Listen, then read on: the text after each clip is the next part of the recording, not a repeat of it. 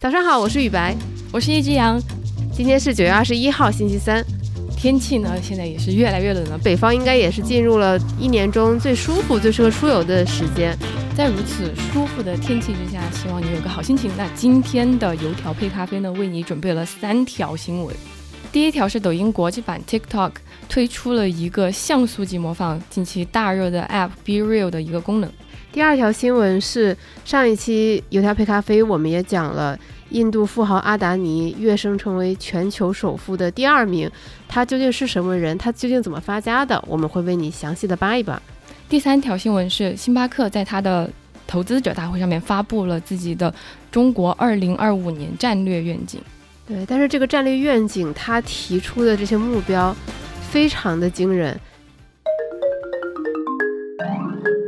们先来看 TikTok，就像刚我们提到 TikTok 最近的一个大动作，就是像素级模仿了这个大热的 App 嘛，Be Real。Be Real 是什么？这个确实我之前没听过，我第一次看到它就是 TikTok 模仿它。我也是在今年的八月份才注意到它的，就是当时我是刷那个苹果的应用商店，发现它排行第一，超过了 TikTok，然后再去看它是什么东西，哎，我然后我就发现它给自己打的标签是一个反社交媒体的社交媒体。OK。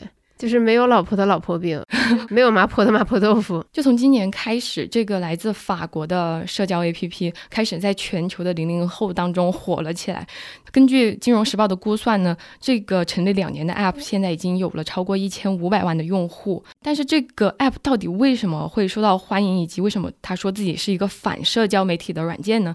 首先，在这个软件上，你可以像发朋友圈一样和你的朋友分享照片、分享视频，但是它拥有三个让他自己有底气标榜自己与众不同的点：第一，你每天只能发一条；第二，你拍照片、视频的时间点不是你想发就发、想拍就拍的，它是由系统随机发出，并且每一次拍摄你只有两分钟的准备时间。也就是说，你没有办法掌控你什么时候拍这个照片、拍这个视频，而是系统给你发一个 push。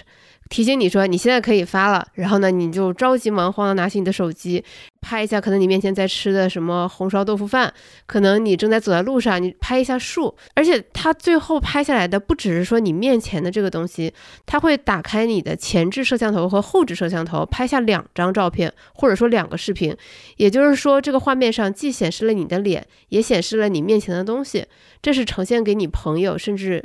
陌生人的这样的一个画面，对，所以大家可以听得出来，那它呈现的视频也好，还是照片也好，它都是没有滤镜、没有 P 图，你也两分钟你也没办法准备背景什么的，也就是是什么样就是什么样。那 Be Real 的这每一个设定，其实我觉得它都是在回应我们这个时代的社交倦怠，这个所谓的反社交媒体的。社交潮流，不管它是否能够持续，但是我们看这些大公司的最近的一些动作，你其实就已经可以看出一点门道来了。那最近 Instagram、TikTok、Snapchat 它都在产品上增加了和 Be Real 极其相似的特性。动作最快的 TikTok，它在产品上直接像素级模仿了 Be Real 的所有功能。Snapchat 和 Instagram。就稍微没有这么激进，只是增加了双面摄像头的功能，也就是说，你同时拍下你眼前的东西和你的自拍。呃，其实我觉得这个想法还蛮妙的，因为每年我们可以看到几十上百的新的社交 APP 的涌现，但好像真的确实没有人想过两个摄像头同时拍下你自己和你眼前的情景。我觉得这些大公司采取的这些动作，更像是就我们经常听的那句话，就是当你成为排第一的帆船手的时候，你该怎么做？应该怎么做？答案是第二名做什么你做什么。第二名想往左你也往左，第二名往右你也往右，因为如果你跟他保持同样的动作的话，他永远超不过你。哇，我第一次听这样的说法。现在让我们进入我们的第二条新闻。这个印度首富、亚洲首富、世界第二首富阿达尼，他究竟是谁？上一期油条配咖啡，我们提到他成了世界上第二富有的人，超过了杰夫·贝佐斯。但其实，在两年前，他的净资产是只有一百亿美元，远远没有现在一千多亿美元这么厉害。那在他十八岁的时候，他还是一个大学辍学的一个普普通通的穷小子，然后他就当了一个钻石分拣员。今年阿达尼六十岁，在过去的四十多年，他是怎么做到的？首先，阿达尼是谁？他是阿达尼集团的主席和创始人。你可能觉得啊，这是一个 废话，但是他旗下的公司非常厉害，呃，它现在旗下目前有八家公司，横跨天然气、电力、新能源、港口、机场、食用油等一系列和民生和国家命脉紧密相关的这些行业。这么说起来，我觉得它就是印度版的李嘉诚嘛。呃，《金融时报》是这么评价他，他说他是穆迪的洛克菲勒，嗯，就是富可敌国的那种水平。你看，《金融时报》这么称呼他，大家可想而知，他和印度当局政府的联系是非常的密切的。所以，很多时候投资者看好他的公司，看好他公司的股票，也是出于这个原因。呃，举一个例子，在二零一八年的时候，印度政府宣布有六家机场可以私有化，然后大家可以公开竞标。但是他们改了一个规则，就是你之前没有管理机场的经验，你也可以来竞标。那么最后，阿达尼的集团。拿下了全部六个机场，太牛逼了。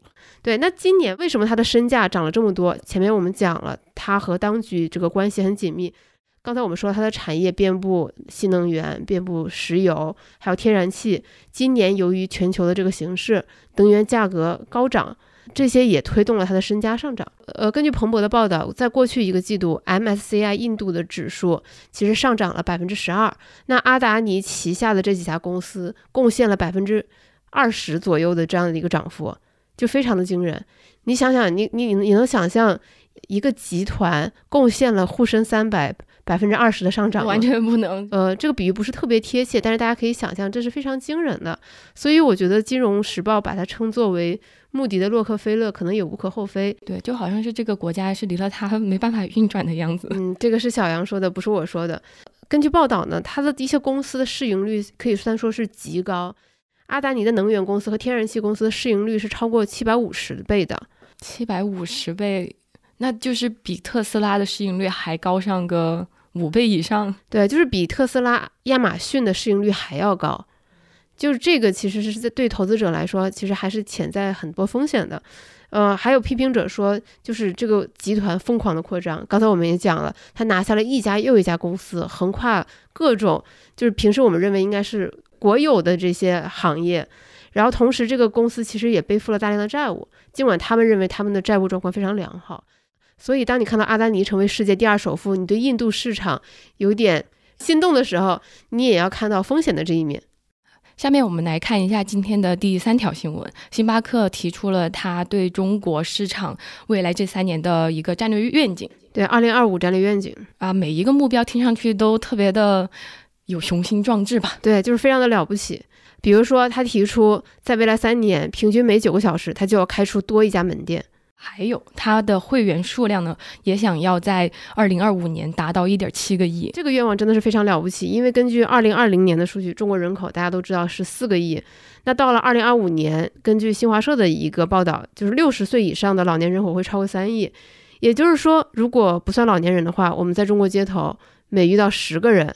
就起码有一个是星巴克的会员，那我听起来是非常匪夷所思的一个目标。就星巴克为什么会这么做？是他疯了吗？是他还是他的压力太大了？我觉得。肯定是后者，他的压力实在是太大了。那其实我们可以看一下现状，就是从我们平时的生活当中也能感受得到，瑞幸的门店数量其实越来越多了嘛。而且最近我们也不断的在媒体上面看到瑞幸如何靠深夜拿铁实现逆风翻盘。呃，而然而与此同时呢，星巴克不仅是它的呃单店的销售额有下降，并且在进入二零二二年之后，瑞幸的门店数量其实超过了星巴克。根据这两家公司的财报，在中国市场上，瑞幸的门店总数是六千多家，但星巴克的门店总数是五千五百多家。我觉得这也是让他开始着急的原因。也包括很多媒体上也在唱衰星巴克，说星巴克是不是不行了？因为也有很多精品咖啡店，这也是来势汹汹，比如我们很熟悉的 Manner、Cecil，还有国际品牌。Tim Hortons 也进军了中国，开店的势头也非常猛。呃，与此同时，对于星巴克来说，门店数量是一个让他焦心的事情，更焦心的是它的销售额的下降。虽然星巴克2022年第三季度的财报显示了他们销售额的增长，但主要是由北美的销售额拉动的。星巴克中国的情况真的是非常不乐观，第三季度同比下跌了百分之四十。如果是同一家店的销售额来比的话，下降了百分之四十四。我觉得在就在这种压力下，星巴克才提出了说，未来三年我一定要好好耕耘一下中国。我的第一大市场美国已经很不错了，那现那现在就看中国了。就如果中国经营的好的话，可能三年过去之后，它就会反超美国，成为第一大市场。这也是星巴克创始人霍华德·舒尔茨在接受采访的时候跟媒体说出来的自己的一个对未来的愿景嘛？对，就是希望中国成为对星巴克销量贡献第一的一个市场。星巴克敢于提出这样的愿景，它的底气何来呢？根据这份愿景报告呢，在未来三年，星巴克会投入大约十五亿。提升它的效率，建设这一个数字技术创新中心。当我们在听到提升效率的时候，想到的可能就是哦，星巴克可能会用机器代替员工了。但其实不是的，它同时还宣布了说，在未来的这三年还会不断的增设岗位，呃，以及它提升效率有一个非常重要的一个动机，在于解放门店伙伴。让他们从就是这些繁复的操作当中解放出来，而去跟顾客互动。就是说，它其实两边都在使劲儿。OK，其实大家对于星巴克分析最多，觉得它卖的不是咖啡嘛，就是卖的是第三空间。那我觉得它这种举措也是希望能凸显它第三空间的这么一个特性，就是能给大家营造更好、更舒适的这么一个环境。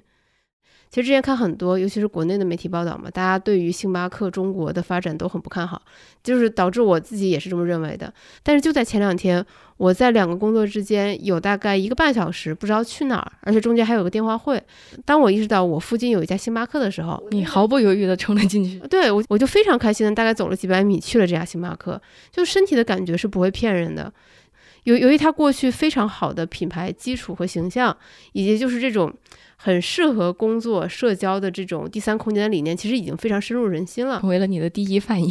对，我的第一反应就是，其实当时我所在的园区也有很多精品咖啡店，但我并不知道里边是什么样的，也不知道会提供什么样的服务，也不知道里边会不会很嘈杂，或者有很大的音乐。那么对我来说，星巴克就是一个最佳的选择。我觉得起码在现在，在此时此刻，星巴克的这个品牌优势还是存在的。那至于他能不能够实现他这个三年计划，我们就对吧？我们拭目以待。到了二零二五年，我们到街头采访，是不是每十个人就有一个星巴克的会员？这个我也很好奇。那我们简单总结一下今天的三条新闻。那第一条新闻呢，就是 TikTok 跟上了这个反社交媒体的社交媒体的潮流。像素级模仿了 Be Real，然后我们详细的了解了一下世界第二首富阿达尼他的发家史，以及为什么他的身价会暴涨。第三条呢，就是我们去看了星巴克未来对中国的三年计划，非常的具有雄心啊！以上就是今天的油条配咖啡，祝你今天有一个好心情，我们周五见，拜拜。啊，今天没有一句话新闻吗？啊？今天还有一句话新闻吗？那一句话新闻大概是佳琪回来了。看到了一条微博，我觉得说的特别好笑又心酸，就是佳琪都回来了，我们的基金净值什么时候回来呢？嗯，懂的都懂，就是有一点沧海桑田的感觉了。但无论如何，祝大家今天有一个好心情，我们周五见。